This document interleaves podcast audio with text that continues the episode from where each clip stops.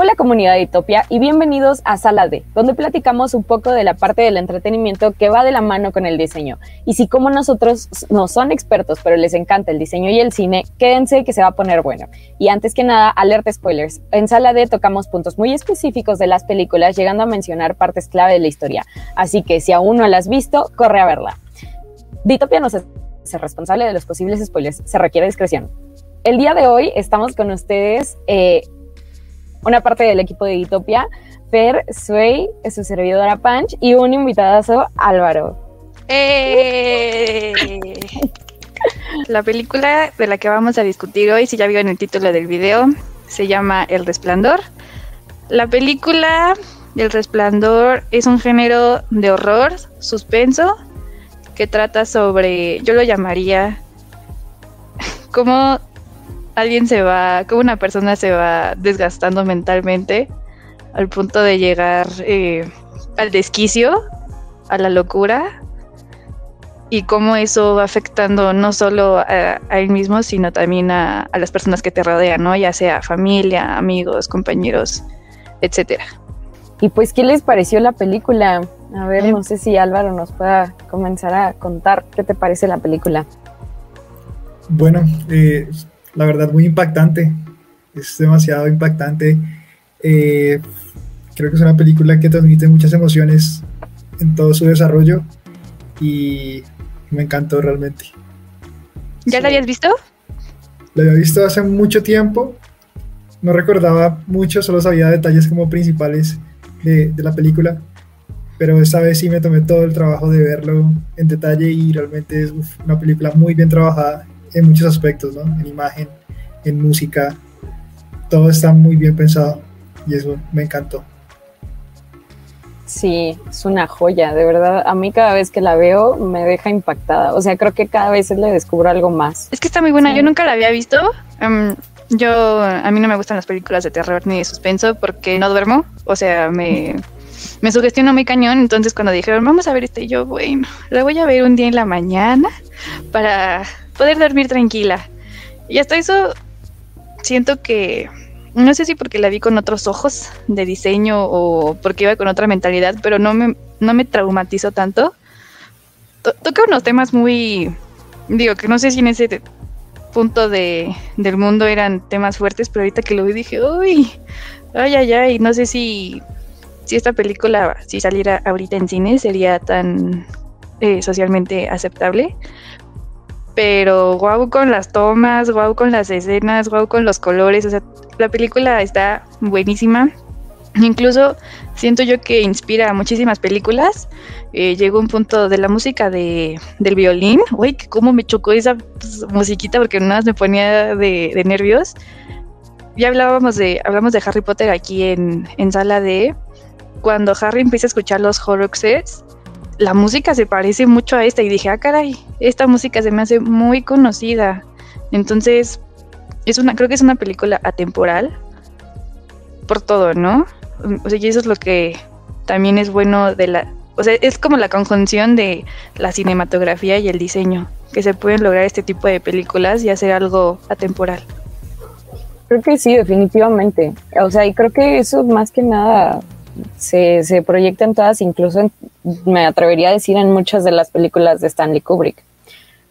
¿A ti qué te pareció, Soy? Sí, justo igual lo que mencionaban del sonido. O sea, no sé, creo que últimamente veo una película y como que siento que el, bueno, no en todas, pero el sonido siento que es algo como súper importante y siento que en esta más, ¿no? O sea, yo sí la vi en la noche, no a propósito, pero este, pues sí me tocó verla en la noche y sí fue así como de que o sea, sí me espantó, ¿no? Como la primera vez también me había Pero a ti te gustan, amiga, a ti te gustan las películas de terror. Sí me gustan, pero, o sea, como que sentí así como todo, ¿no? Como que todo el sonido, las escenas, las tomas, y como que te va llevando poco a poco, ¿no? O sea, de las primeras tomas que salen, este, como de las niñas, pero ven que hay una en la que ya salen, este, como tiradas en el piso con sangre y así.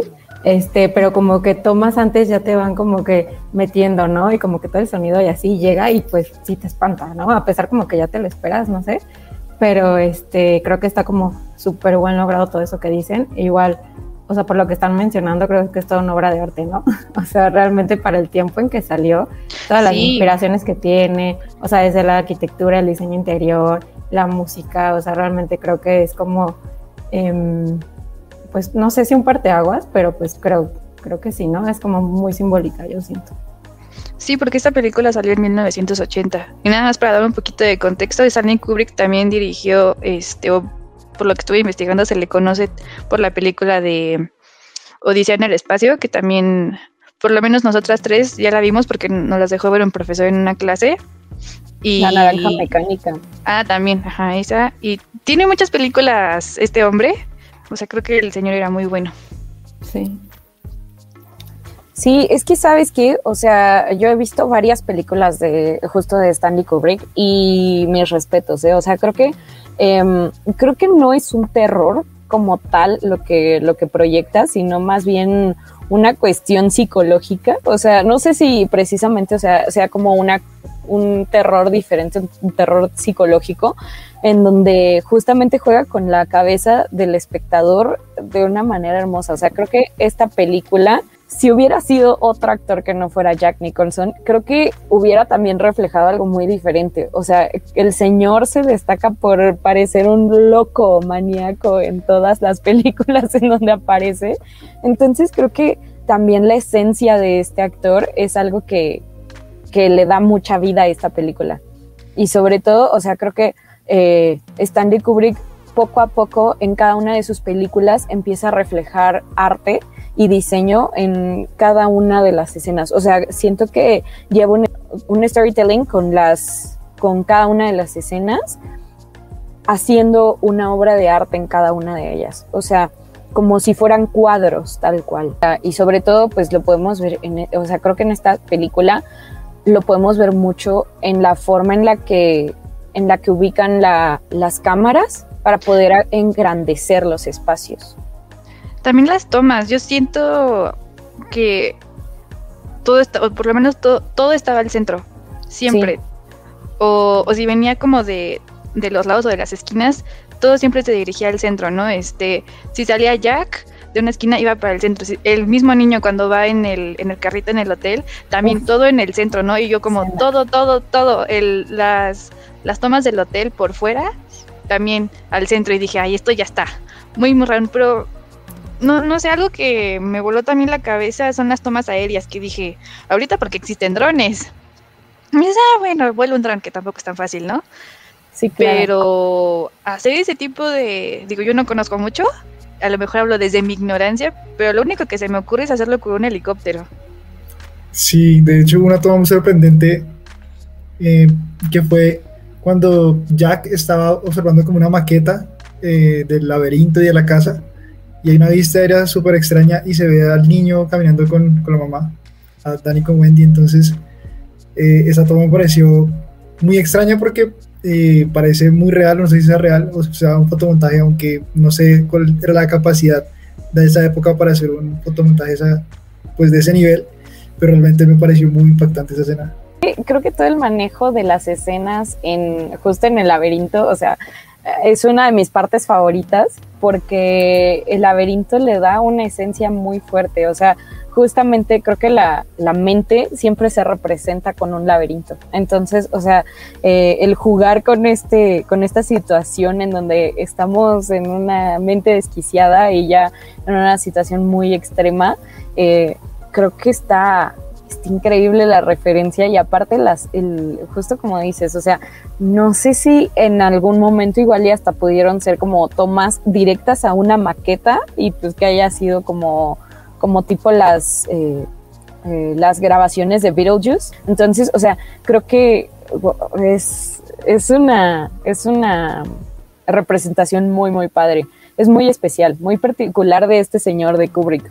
Este, sí, bueno, el, el, el laberinto de lo que ustedes hablan, eh, según yo sí es pasto 100% real y hasta estaba leyendo que Kubrick en algún momento decidió cambiar como los pasadizos, o sea que hasta la gente del cruce se, sacaba de pedo, los mismos actores también, que a veces escuchaban cómo los actores pues gritaban porque no, no encontraban la salida, igual que se tomó, creo, alrededor de un año en grabar esta película, lo cual se me hace impresionante porque hemos hablado de películas que son 30 días y vámonos, ¿no? Este.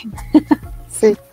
Por ejemplo, creo que Nomadland eh, se grabó en 30 días, la de Young Promising Woman también fueron muy poquitos días, entonces un año completo de grabación está cañón. Digo, también creo que parte del éxito, creo, es que también el actor creo que también se fue desgastando mentalmente durante toda la grabación, lo que también Sí. logró que hiciera ese tipo de actuación. Sí, de hecho justo leí también que la actuación de, de Wendy, este, su nombre real, ¿cómo está? Shaylee Duval, dice. Ajá. Este, pues justo estaba leyendo que dicen que en el libro, no, no he leído el libro, la verdad, pero que el personaje de la esposa es como, como más fuerte, ¿no? Como no tan, pues digamos, dejado como en la película, pero dicen Tan que justo sumiso.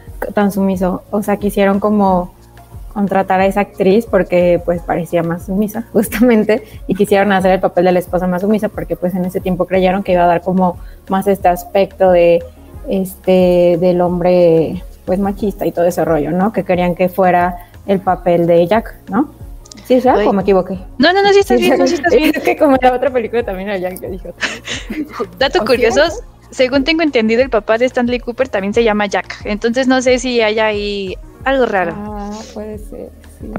Y, justo, justo decían que en, en la escena donde agarra el bat ella, este, pues dicen que es una de las escenas que han filmado como más veces en una película, o sea que han repetido más veces, porque justo querían que saliera como perfecto y que se le dijo a ella como que toda la película como que se le exigió muchísimo, pero justo dicen que en esa escena ella sale como este, aterrorizada, pero que realmente sí estaba como aterrorizada porque ya estaba como súper, este, pues estresada, ¿no? De todas las veces que se había grabado, ¿no? Y ya, o sea Y que... pues te digo un año de grabación. sí, o- y como que toda la presión que tenía, que de verdad era una emoción, pues, real, ¿no? Entonces sí está como que... Justo creo que fue como la combinación de todos los actores, ¿no? Entonces sí. Sí, de hecho, a mí me gustó mucho el papel de Wendy y sobre todo los diálogos que tiene alrededor de la película. Me parece que lo hicieron de manera impecable, sobre todo me, me inquietó mucho la parte en la que ella habla como con una doctora al comienzo de la película Sí.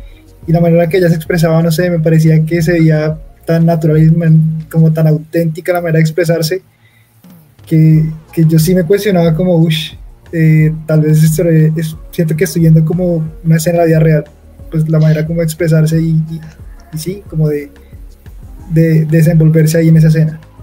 Me pareció muy bueno. Sí, es que te digo, o sea, esos temas de la mujer sumisa y, o sea, llegó un punto donde también dije, ay, ya, ¿para qué le avisa que se va? O sea, y la parte, o sea, se supone que van ahí por el trabajo de él, ¿no? O sea, van Sí. ahí porque él necesita el trabajo, ¿no? Y llega un punto en donde ella está haciendo todo y yo, ah, mira, Sí, qué padre, ella ¿no? puso literal. Sí, y, mm, oye, este, y también la escena que me impactó fue donde ella, este, pues que lo está buscando, ¿no? Ya casi como al final, y está leyendo que, que ha escrito, ¿no? Porque, uy, se supone que va a ser la obra, yo creo que del siglo, ¿no? Ah, y ver que ha sí. escrito las mismas, no sé cuántas palabras eran, yo creo que 15 son muchas, y ver que todo era lo mismo, ¿no? También me vuelvo loca, o sea, sí, sí, sí. no, es- esa escena sí me, me impactó mucho. Y justo como dices, güey, esa escena, el terror que ella siente, o sea, yo también lo sentí, dije, no, ya, aquí nos van a matar, ya, aquí vamos a valer queso. Sí, sí, es que sabes que creo que incluso no se les dio tanta importancia como deberían, tanto al papel de la mamá como al niño. O sea, el niño también se me hace una cosa increíble. O sea, eh, justamente esta cuestión de que pues tiene al, al Tony hablándole en su cabeza, es como de, oye, qué, qué fuerte, o sea, y el niño re- en, en- en teoría pues interpretó dos papeles, ¿no? Pero se me hace, se me hace muy, muy padre el manejo de los personajes, el desarrollo de estos personajes. Y o sea, creo que justo, o sea, la actriz no tiene, no tiene tanto valor como se le debería de haber dado. Y este, y refleja muchísimo de la película. O sea, hace una, hace un papel clave. O sea, y hay algo que me gustó muchísimo del desarrollo también de la película, que yo creo que tiene mucho que ver con el libro y por eso ahora lo quiero leer, es que está dividida justo en estos capítulos, o sea, en donde justo te van diciendo, no, pues la entrevista de la entrevista, ¿no? Ah, y, sí, sí, y sí. va a la entrevista de trabajo donde le dan el, el puesto, ¿no? De cuidador del, del lugar. Después viene el día que el día del cierre y viene justo cuando se van todos del hotel y así empiezan a, can- a contarte un mes después, el martes, el sábado, el lunes, o sea, cuánto tiempo se tardó este señor en llegar a ese punto de locura, ¿no? Y cómo empezó a evolucionar tanto el punto de locura del señor como desde un principio las premoniciones que tuvo el niño dentro de, dentro de, a lo largo de la, del, de todo el desarrollo. No, pero esas, yo justo cuando estaba viendo esas escenas, la escena como de la sangre, pensé dos cosas. Una, que ya había visto esa escena en Tumblr con un contexto totalmente diferente. Y dos, cómo habrán hecho esa escena. No sé si habrá sido como, digo, porque es un desperdicio enormísimo de agua. Y no sé si agarraron como un tanque o, o como una pecera o algo así como para hacer ese efecto, ¿no? Y, aparte el cubrir como la cámara, ¿no? Para que se vieran como todas esas gotas. Y por ejemplo, ahorita que Pancho dijo de, de la actuación del niño, hubo una parte donde yo pensé que era grabación. Cuando empieza a gritar el niño la primera vez, dije, ay, seguramente es una grabación o, o algo como de la tele, güey. Ya que vi que era él, dije, ay, güey, o sea, hasta a mí me daría miedo. Fíjense que yo, la verdad yo no me acuerdo, pero salió segunda parte, ¿no? Del Resplandor. Es que yo no me acuerdo de haberla visto, pero me dijo mi hermano que sí. Estaba leyendo que creo que el- la primera versión no le había gustado a... ¿Cómo se llama el, el escritor del libro? Ah, King. King. Sí, me, me ajá, creo que no le había gustado y por eso hicieron otra. Yo siento que la película no te deja como con hambre de otro episodio o de otro capítulo, pues, porque realmente la historia se termina ahí. O sea, creo Sí, que sería ¿qué más más podría pasar? Exacto, o sea, aunque no me encanta tanto este cambio de escena tan brusco en donde se está congelando y de repente te lo ponen a congelar. A mí me dio mucha risa. Dije, ah, es este meme. Y yo, ah, ok. Ya estoy entendiendo. Pero porque- creo que Esta película tiene escenas iconiquísimas. Esa es una, Sí. la parte donde Jack empieza a, a quitar como la, la puerta. Esa también, o sea, la he visto muchas veces y decía, ah, sí, o sea, quién sabe de qué será, ¿no? Ah, es que justamente, o sea, El Resplandor ya entró dentro de una, una rama de películas que ya se podrían considerar clásicas, o sea que de verdad es cultura popular en la que pues ya todo el mundo se la sabe, ¿no? Y por otro lado, o sea, creo que... Sí, de hecho, hermosa. hay otra película que se llama Ready Player One. No sé si la han visto. Ah, sí, muy buena. Mucho de lo que sale es sobre esta película. Sí, justo. Y ta- esa película me encanta, me fascina. Y, y me acuerdo que hablan de, del resplandor, ¿no? Pues les digo, yo nunca la había visto. Pero Uno, sí, sí, me, sí me intrigó mucho cómo en esta película de Ready Player One integran este escenas iconiquísimas, ¿no? Por ejemplo, la del baño este verde. Digo, no inventes, o sea, creo que es de lo mejor, a mi parecer, como estéticamente que tiene la película. Los baños se me hicieron increíbles. Aparte, creo que es un contraste muy fuerte o muy notable de las como salas principales, ¿no? Por ejemplo, sí. eh, o bueno, en este caso tal vez combina el verde con el morado de afuera, ¿no? Pero con el piso. Pero los muebles son como colores muy claritos y también las paredes, ¿no? Por ejemplo, la en donde es como el gran salón, pues sí es como hasta muy apagado, ¿no? Digo, el salón a lo mejor sí caben 300 personas, pero a mí se me hizo feo. Pero por ejemplo, el baño rojo vivo y, y blanco, o sea, mm, no sé, justo también cuando leí que este hombre había hecho la audición, la audición del espacio o esa película, dije, ya me coincide, porque hay muchas escenas en esa película que usa rojo y el rojo Sí. está atrás este, de, los, de los personajes. Entonces sí creo que ese manejo de contrastes es también muy característico de, de Kubrick y con, y con mucha razón, o sea, están súper bien pensadas las, las escenas.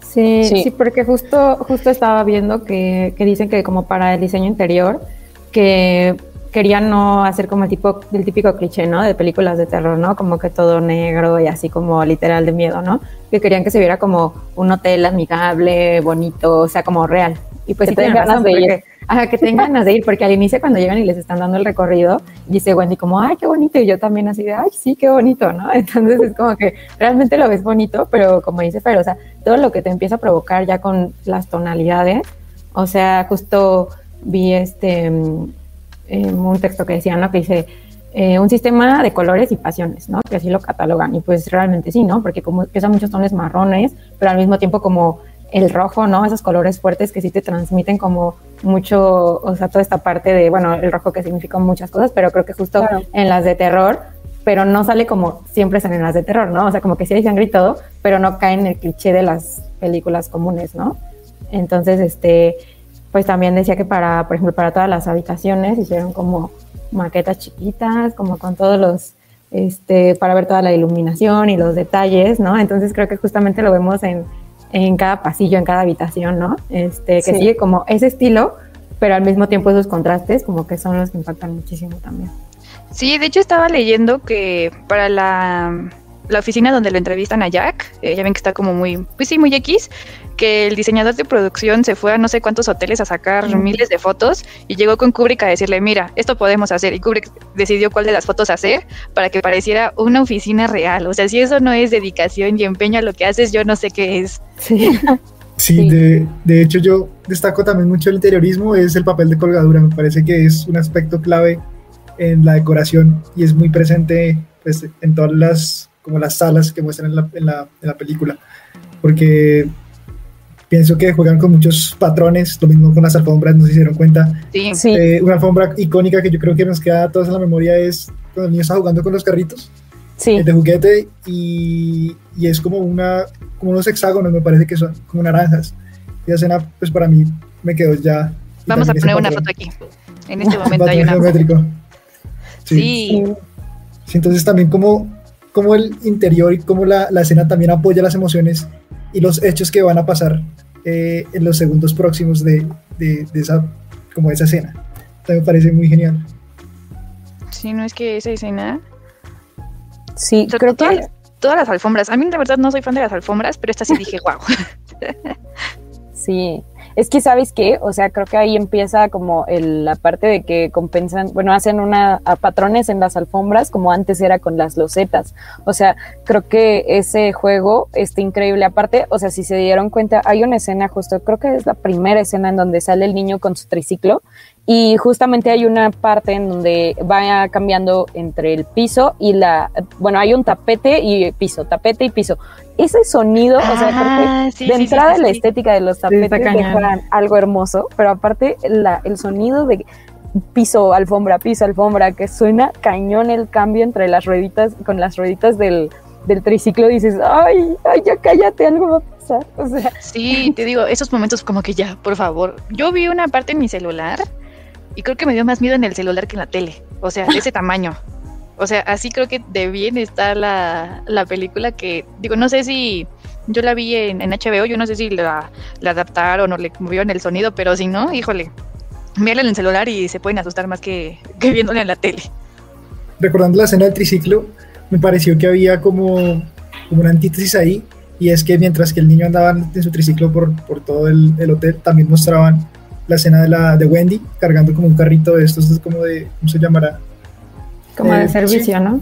Exacto, los de servicio. Entonces yo hacía como la, la comparación y, y yo buscaba como el sentido de eso porque es claro que se notaba que era intencional. El niño andando en su triciclo mientras la mamá con, también con su carrito pero de servicio. Entonces yo tratando de encontrar como, como esa relación entre esas dos escenas y hacían como ese cambio eh, en las escenas seguidas, lo hicieron como dos veces, las intercambiaban así. Me pareció muy curioso, pero como tal no conté como el sentido de eso, pero yo sé que fue totalmente pensado. sí, Sí, es que pues justo como, como dices, no es la comparación de que el niño es como libre, ¿no? bueno, pues se puede interpretar como que el niño es libre en ese momento y puede hacer como lo que quiera y la mamá tiene que andar ahí cuidando al esposo, ¿no? Para que lo despertara y creo que se puso en muy mal humor, ¿no? Como los cambios de humor que tenía, es Sí. el señor era como, Sí. ¿qué onda? Este, si yo nada más te dije tres cosas, Sí, ¿no? Y tú me sobre respondiste. Sobre todo la parte de la máquina de escribir, ush, esa parte Sí. me pareció de miedo. Súper intensa, sí. sí, Sí, que fue escalando así muy rápido el, el humor de él y se puso muy molesto, sí, me pareció también como, como que ahí Jack Nicholson sacó toda su furia interior. Uy, sí, Me pareció también algo impactante, ¿no? sí. Sí. Y en unos minutos, ¿no? Porque como que empieza hablar Segundos, ni calmado. siquiera minutos, segundos. Sí, no, a lo mucho en minutos yo creo, pero, pero sí, o sea, empieza a hablar súper calmado y así de la nada ya, o sea, y Wendy ya súper espantada. Sí, así como. Y, y como que al inicio que lo ves, eh, cuando va a la entrevista, como que hasta dices, ay, se ve pues buena onda y así, ¿no? O sea, como que lo ves a él así cuando lo entrevistan y dices, ay, pues, o sea, como que no te imaginas que, que fuera así, ¿no? Con ese cambio de humor y con esa personalidad. ¿Sabes qué? Bueno, digo, yo no sé por el proceso de trabajo, pero cuando, lo- cuando le dice el manager, supongo que es como. Es que le vamos a contar del incidente que tuvimos, ¿no? Este, Ah, sí. Es que también tuvimos una persona que, que tenía buenas referencias y resultó un loco. Y nada más le faltó a ese diálogo como, así como tú. Y yo como, si eso, si eso no era un claro indicio que este güey iba a hacer lo mismo, no sé qué, qué podía hacer, ¿no? O sea, y me lleva mucho la atención de que, digo, les- no sé si por la necesidad de trabajo, a todo dijo que sí, ¿no? O sea, no- a nada dijo que no. Como, ¿y no le molesta esto? No, claro, a mí no me molesta estar confinado cinco meses bajo la nieve, ¿no? Sí. Que a lo mejor piensas que confinamiento, digo, ya lo vivimos, ¿no? Confinamiento cinco meses es bien poquito, ¿no? Pero a ver, vívelo y si te desquicias. Sí, Sí, sí, sí, totalmente. O sea, y eso de que dices de que todo dice que sí, ¿no? Y cuando le platica de pues del asesinato y todo eso, como que la reacción normal de alguien es como que dices, ah, no, pues no, más o algo, no sé, y fue como que, ah, sí, este, no, no importa, o algo así, ¿no? Como que se lo tomó súper a la ligera, entonces Sí. como- creo que de verdad el, o sea, todo el desarrollo del personaje y cómo se desenvuelve a lo largo de la película es lo que más te lo que más te saca de onda, ¿no? O sea, bueno, es lo que más te espanta, o sea, porque poco a poco vamos viendo como su agresividad con el niño, con la esposa, con todo, o sea, porque desde un principio incluso no fue amable con el niño, o sea, tal pareciera que no fuera su hijo o algo así, o sea, Yo también dudé en un momento, dije, ay, ¿a poco ese era su hijo? Y, o sea, yo ya haciéndome ideas, ¿no? Dije, ay, seguramente es hijo de ella, de algo, o sea, de otro como matrimonio o algo así. Y pues se juntó con este güey y ya lo tuvo, ¿no? Y por eso como que no lo Oh, no. quiere. Sí, de hecho, la escena eh, en la que entra el niño a la habitación y está eh, Jack sentado en la cama y lo llaman para que se siente con él. Uy, esa parte me pareció, Ay, sí. eh, sí, como bizarra. Me pareció que la cara del actor de Jack expresaba algo totalmente distinto a lo que decía. Mientras que decía que lo quería, que no le haría daño, tiene una cara de que tal vez lo iba a matar sí o sí. Sí, totalmente. sí, No sé si, si este güey era como pasivo-agresivo o no sé qué tipo de trastorno podría ser. Pues es que creo que nunca estuvo consciente de que estaba mal psicológicamente. O sea, la esposa sí estaba consciente y desde un principio, o sea, cuando el niño empieza a tener estas premoniciones y que le dice Tony que no vayan al, al hotel y todo esto, la esposa, o sea, creo que a pesar de que estaba consciente de que había un problema con el señor, igual y pensó como que se iba a arre- arreglar las cosas con él, ¿no? O sea, desde un principio. Sí, de hecho yo me di cuenta también que, que el director em, expresa en su película también los errores humanos, que es, Sí. pasa en la vida real, ¿no? Una parte que me inquietó mucho es cuando Wendy iba arrastrando a Jack, en la parte como la despensa, ella no puede abrir un seguro y no puede casi que abrir la puerta y pensó que estaba bloqueada de alguna manera y era que no había quitado como tal el pasador. Y me gustó muchísimo eso porque de hecho existen errores en la vida cotidiana de las personas para usar los objetos y objetos pues, tan cotidianos como una puerta. Entonces me pareció también súper bien eso, que, que hay cabida para el error dentro de las películas y se muestra como algo muy natural. Sí. Sí, claro, que normalmente te lo ponen como que es una explicación así súper diferente, ¿no? De que alguien la está deteniendo, el fantasma, lo que sea, pero pues es que es muy cierto, ¿no? O sea, de que hasta tú llegas luego y es como que dices, ¿por qué no abre esto, no? Y no, o sea, no le has quitado el botón o el pasador o lo que sea y dices, creo que, por ejemplo, una de las escenas que para mí destacaron muchísimo fueron tanto todas las partes del laberinto, o sea, eran magníficas, y también en donde empiezan a correr en la nieve en el, en el, en el laberinto y empiezan a verse, o sea, llega un punto en el que empiezan a verse solamente las siluetas del niño y del papá. Creo que ese manejo de luces y de imágenes fue increíble. No sé ustedes qué, qué escenas los impactaron así. Para mí, eh, las de los baños, el verde y el rojo. mm, y, esa, ay no, esa del laberinto que tú dices, ¿cómo me estresó? O sea, me estresó de una manera que dije, ya, por favor, ya, otra- aquí lo van a matar también, ¿no? Y el niño muy listo. Mm, no es como una en específica, pero las tomas, o sea, sí me di cuenta que eran panorámicas. Ay, ese. a los movimientos de cámara tienen cierto nombre, eh, no me lo sé, pero todos estos, ¿no? Que son como de izquierda a derecha, que, que, van así, ¿no? Y que hasta sobrepasan los muros, o sea, se me hacen como muy interesantes.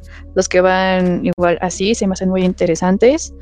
Sí. Justo, justo yo de las escenas, la que comentaron hace rato de la toma de la maqueta del laberinto, creo que fue de las que más me impactó, porque, y justo lo que decía Pancho, o sea, tal vez sí fue como que fue la maqueta como tal, este de esa toma, ¿no? Porque, o sea, sí se ve que ellos entran al laberinto y todo, pero que le empieza a tomar arriba y como que se ve que se mueven.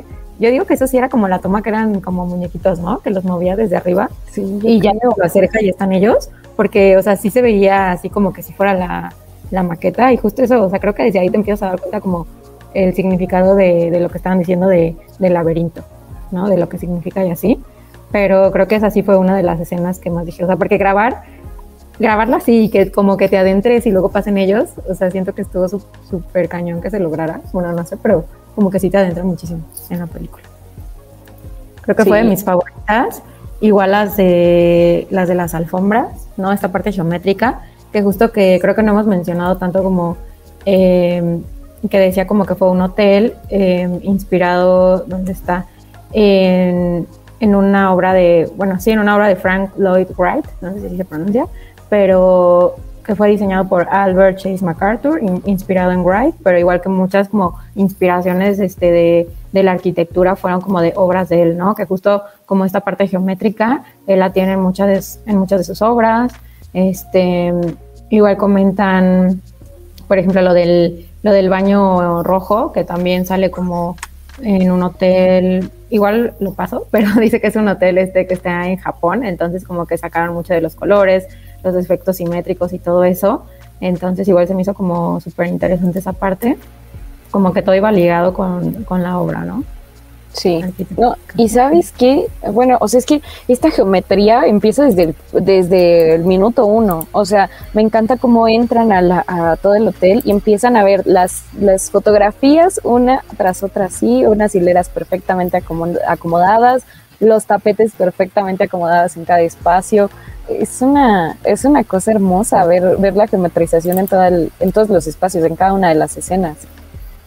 Sí, de sí, hecho, sí. estaba leyendo que hasta ese año eh, había sido la producción más grande de, de set, que uh -huh. ay, no me acuerdo cuántos miles lo hicieron, pero sí fue de los más grandes. Eh, ahorita que me acordé, por ejemplo, hay una hay un capítulo de Modern Family de ya de las últimas temporadas que está inspirado en la película. O sea, y se supone que Modern Family es de, de comedia. Y en este sí. capítulo sí te da como tantito miedito, ¿no? Porque son casi las mismas escenas, o sea, eh, las escenas así, ¿no? Hay, justo hay un niño chiquito que va en el triciclo y va así, ¿no? También, este... Sí. Eh, salen como no hay gemelos en esta en esta serie pero salen dos vestidos igual no y hasta hablan igual sí. entonces o sea creo que así ha sido un referente muy muy muy cañón cinematográficamente y, y de diseño también sí hablando de lo que tú decías como de qué manera transmitir el terror me estaba acordando de la sala principal donde Jack solía escribir Uf, y ahí me llamó muchísimo la atención el mobiliario que usaban, porque si te das cuenta, la mesa era como un estilo como rústico, parecía como una mesa gótica más o menos, también con una, una poltrona, una silla también de ese estilo. Y uno se da cuenta que el tema mobiliario de la sala era más normal, eran muebles con, con espuma, eran sofás, era como un mobiliario más, más amigable, pero tal vez también eso era intencional para, para expresar como ese, esa metamorfosis o esa ira, del, esa maldad del personaje. Entonces tal, tal, vez por eso también escogieron ese tipo de mobiliario para que él se sentara ahí y en esa escena de él que siempre se desborda de ira, pues cuando estaba escribiendo y eso. Eso lo estaba pensando ahorita y, y creo que sí, el mobiliario ayuda mucho también a transmitir esas emociones desde, desde el personaje y las escenas. Sí. sí.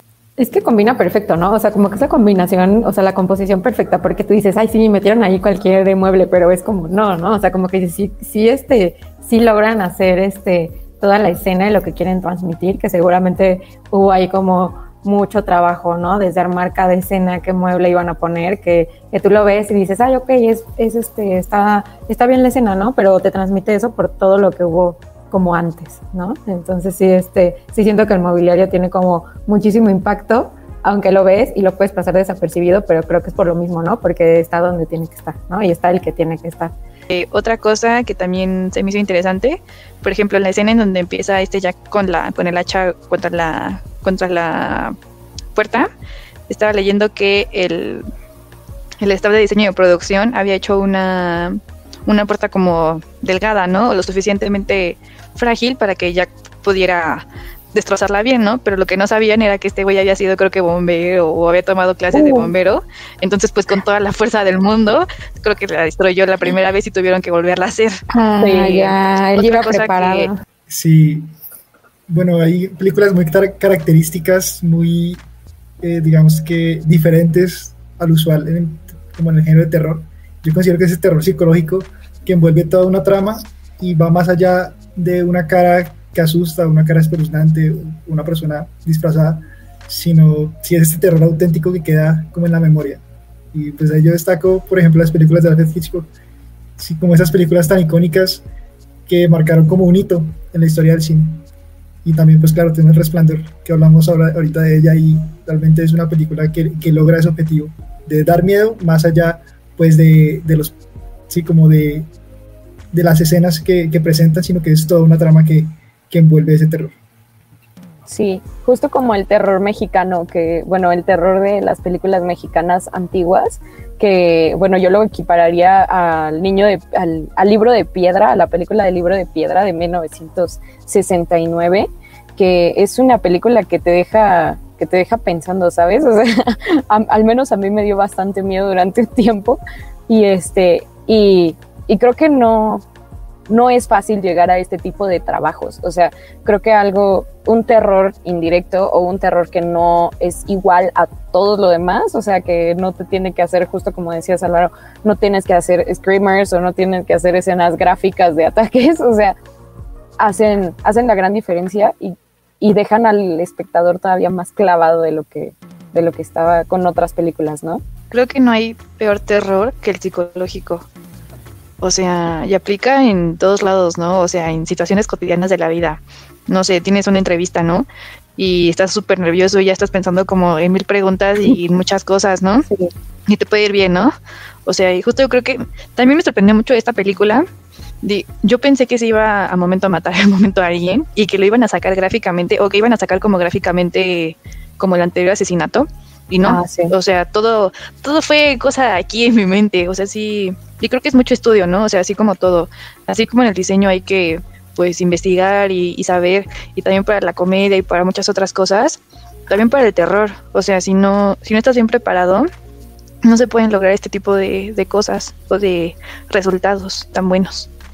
Sí, sí, claro, y justo eso que dices, ¿no? O sea, creo que el terror psicológico es de los más feos porque es algo de lo que no puedes salir, ¿no? O sea, no es algo como que ves algo, ¿no? Y ya lo dejas de ver y es como de, ah, ok, ¿no? Sino que en todas las partes de tu vida es como, ¿cómo logras salir de eso, ¿no? Está como muy frustrante.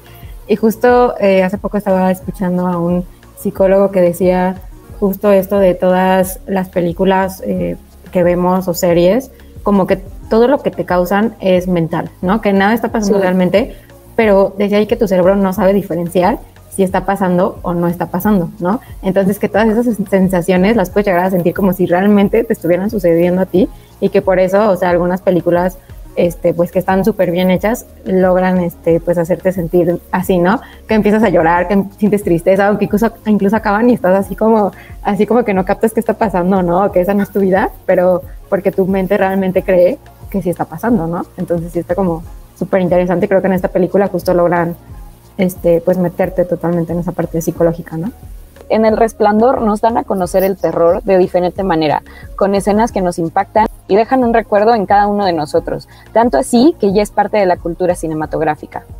Y muchas gracias a Álvaro, nuestro primer invitado de, de, de Sala D Internacional. Gracias por la invitación, chicas. Me encanta estar aquí compartiendo ideas con ustedes. Si les gustó este episodio de Sala D, denle like, compártanlo y suscríbanse. Déjenos sus recomendaciones. Eh, sigan a Álvaro en su Instagram. Les vamos a dejar aquí abajo sus redes. Síganos en Titopia, eh, en Instagram, Facebook, eh, YouTube. mm, Y creo que ya son las únicas redes que tenemos. Eh, si tienen alguna otra película de terror, miedo o, de algún otro género que quieran que, que veamos y analicemos, mándenos sus recomendaciones. Eh, tenemos más películas en nuestro canal de YouTube para que las chequen. También tenemos otro tipo de contenido. Y eso es todo por hoy. Muchas gracias por vernos o escucharnos. Nos vemos la próxima función. Adiós. Adiós.